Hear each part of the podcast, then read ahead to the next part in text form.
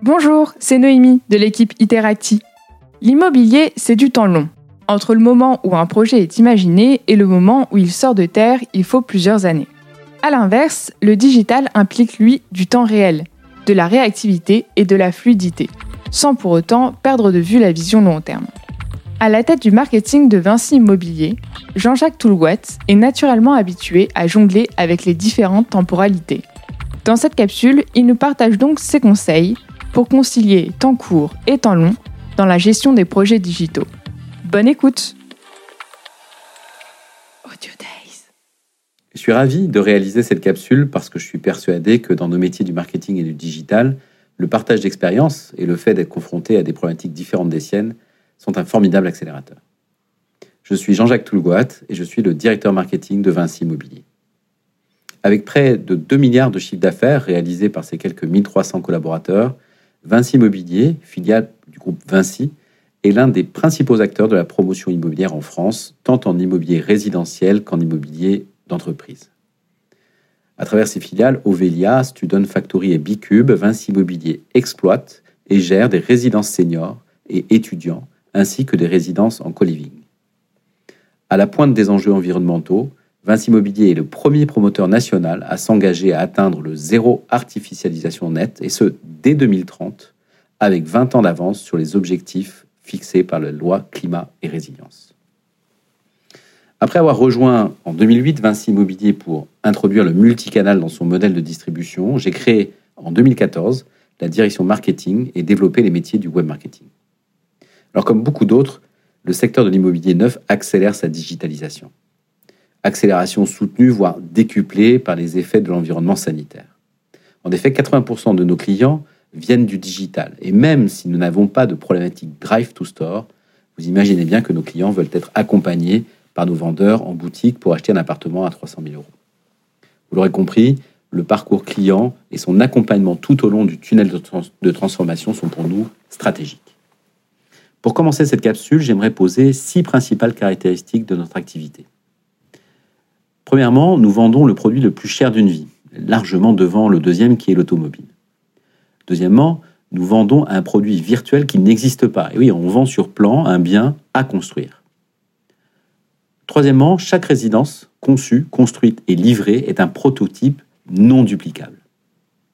La relation avec nos clients est sans doute la plus longue d'entre toutes, puisque après avoir mis six mois à choisir son bien neuf, notre client deviendra réellement propriétaire, environ six mois après, d'un bien en état futur d'achèvement, et il attendra encore 24 mois en moyenne que la construction s'achève. Vous avez bien calculé, on parle de trois ans entre je me décide, j'achète et je peux enfin jouir d'un produit qui va conditionner ni plus ni moins que ma vie, mon organisation, mon bien-être et mon patrimoine. Cinquième point, la probabilité de réachat est très faible. On a moins d'enjeux de feed que certaines activités parce que les Français changent de logement en moyenne tous les 10 à 11 ans, en passant parfois même du statut de propriétaire à celui de locataire. Dernier point, sixième point, une fois l'appartement livré et à notre grand désarroi, la marque disparaît. On ne mentionne pas le nom du promoteur quand on revend un bien 3 ou 10 ans après l'avoir acheté. Voilà qui est dit, le rapport au temps dans notre industrie est très complexe. Alors, dans notre digitalisation à marche forcée, comme vous, nous ouvrons de nombreux projets. Aussi, je me propose euh, d'essayer de répondre à cette question. En termes de gestion de projets digitaux, comment s'en sortir entre le temps long et le temps court? Roadmap, backlog, lotissement, migration, déploiement, l'axe temps de nos projets est un traceur fort avec son florilège de jalons.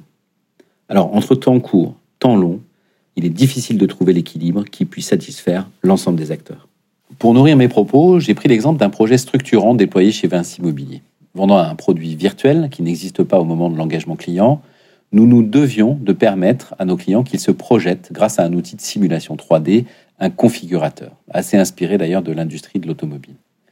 L'expérience proposée est simple, c'est de passer d'un plan papier 2D à plat à une visite immersive qui permette principalement deux choses. 1. Appréhender les volumes d'un appartement et donc compenser l'impossibilité d'une visite physique comme on peut le faire dans l'ancien. 2. Choisir de façon visuelle, virtuelle, les futurs matériaux qui vont composer son logement.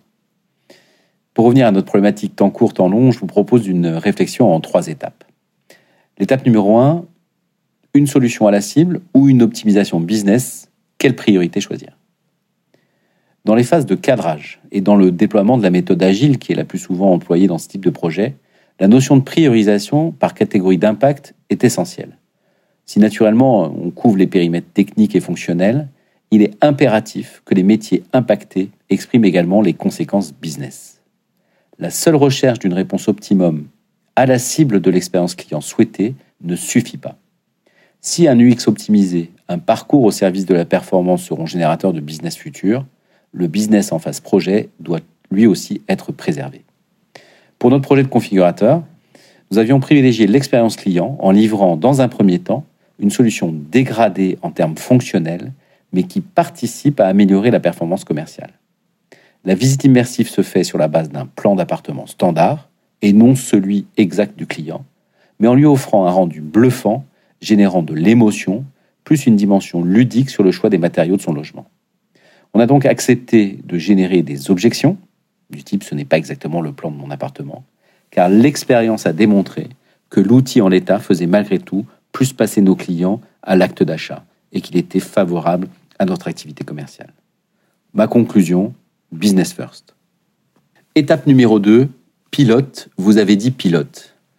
Allez, en attendant, on fait un pilote, ça permettra d'avancer, de valider les hypothèses, de mesurer la performance, puis surtout, euh, on pourra mener des actions correctives.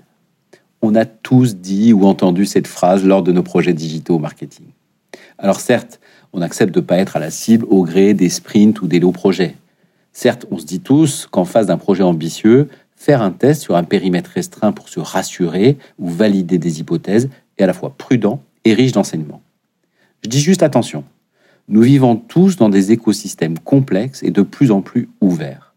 L'accumulation de pilotes peut complexifier l'analyse de nos outils ou de nos actions, car elle ne donne pas une vue 360 des zones d'adhérence entre les outils elle ne permet pas la mise en œuvre de process de bout en bout.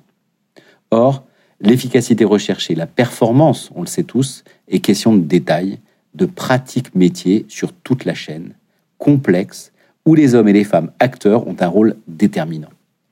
Pour notre projet de configurateur, nous avions privilégié un déploiement en mode pilote sur un territoire et une ligne de produit. Alors que nous pensions que ces deux critères suffisamment génériques pour être universels et duplicables, sur toute notre offre, sur tous nos territoires et pour tous nos clients, on a observé des comportements si spécifiques que nous avons dû remettre en cause une partie significative du parcours et des règles de gestion interne. J'ai comme l'impression que faire un pilote est parfois un choix défensif, de confort, nous autorisant à avancer alors qu'on n'est finalement pas prêt à embrasser un projet ou une campagne dans sa globalité. Sous la pression des moyens, des objectifs, le temps court vient rassurer, rendre visible des choix qu'on devrait parfois différer. On se donne tous des objectifs calendaires pour déployer nos solutions clients, nos applicatifs, nos campagnes. On s'adapte au marché, on s'adapte à nos concurrents, à la réglementation, aux opportunités.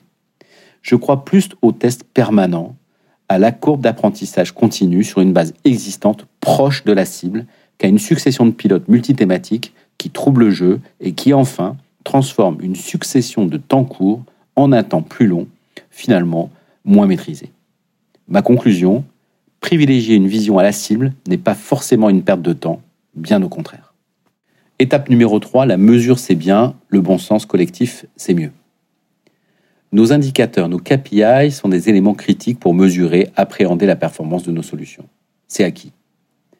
Le seul indicateur temps est essentiel dans nos projets, mais aussi en phase run, pour donner les axes précieux d'évolution ou de correction. Monitorer, analyser la data deviennent des expertises essentielles pour mieux connaître les attentes de nos clients, leurs pratiques, leurs parcours, leurs freins et leurs irritants. On ne doit jamais oublier qu'il en est de même pour nos clients internes, les utilisateurs de nos solutions, de nos outils, nos collaborateurs. Confort d'utilisation, productivité, fiabilité des données, maîtrise des risques sont des éléments critiques qu'il faut mesurer pour fédérer, manager et répondre à une double quête devenant chaque jour plus incontournable, donner du sens à leur job et les valoriser. Partant du besoin client qui souhaite se rassurer et se projeter, notre outil configurateur était pour nous principalement, voire exclusivement client-centrique. Et puis, on s'est aperçu, post-déploiement, qu'il impactait d'autres filières métiers. les acteurs du programme qui conçoivent et réalisent les opérations immobilières, les vendeurs, les chargés de clientèle qui accompagnent les acquéreurs dans leur parcours résidentiel. Le bon sens aurait voulu que nous associons tous ces contributeurs, tous ces acteurs en amont, plutôt que de nourrir de seules enquêtes, d'ateliers customer journey, de sessions collectives et individuelles de navigation. On n'investit jamais assez de temps dans les phases de cadrage et surtout, on ne les appréhende jamais suffisamment comme un temps de confrontation entre nos clients, leurs attentes et une représentation large des acteurs métiers. On recherche à développer une adhésion aux valeurs et à la vision stratégique de nos entreprises. On est tous en mission pour casser les silos. Il est donc important d'allonger le temps de la consultation pour optimiser nos projets et faire en sorte que cette chère transversalité ne soit pas qu'un vœu pieux. Ma conclusion, on ne confronte jamais assez les différents métiers aux réalités commerciales que l'on vise pour nos clients, alors que le bon sens collectif pragmatique nous ferait gagner de la pertinence et un temps précieux. Voilà, pour terminer cette capsule, tout en étant question d'équilibre, jongler entre le temps court et le temps long est un vrai défi. Nos modèles économiques nous imposent de plus en plus de réactivité, cette fameuse agilité et le sens de l'adaptation. Alors, en acceptant de ne pas être tout de suite à la cible d'un objectif, en évitant pour autant de démultiplier une succession de pilotes qui peuvent nous faire perdre le cap, enfin, en consultant largement un maximum de contributeurs métiers et leur bon sens, on peut combiner trois piliers au service de ce précieux équilibre et continuer à prendre tellement de plaisir dans nos projets digitaux et marketing. Merci. out today.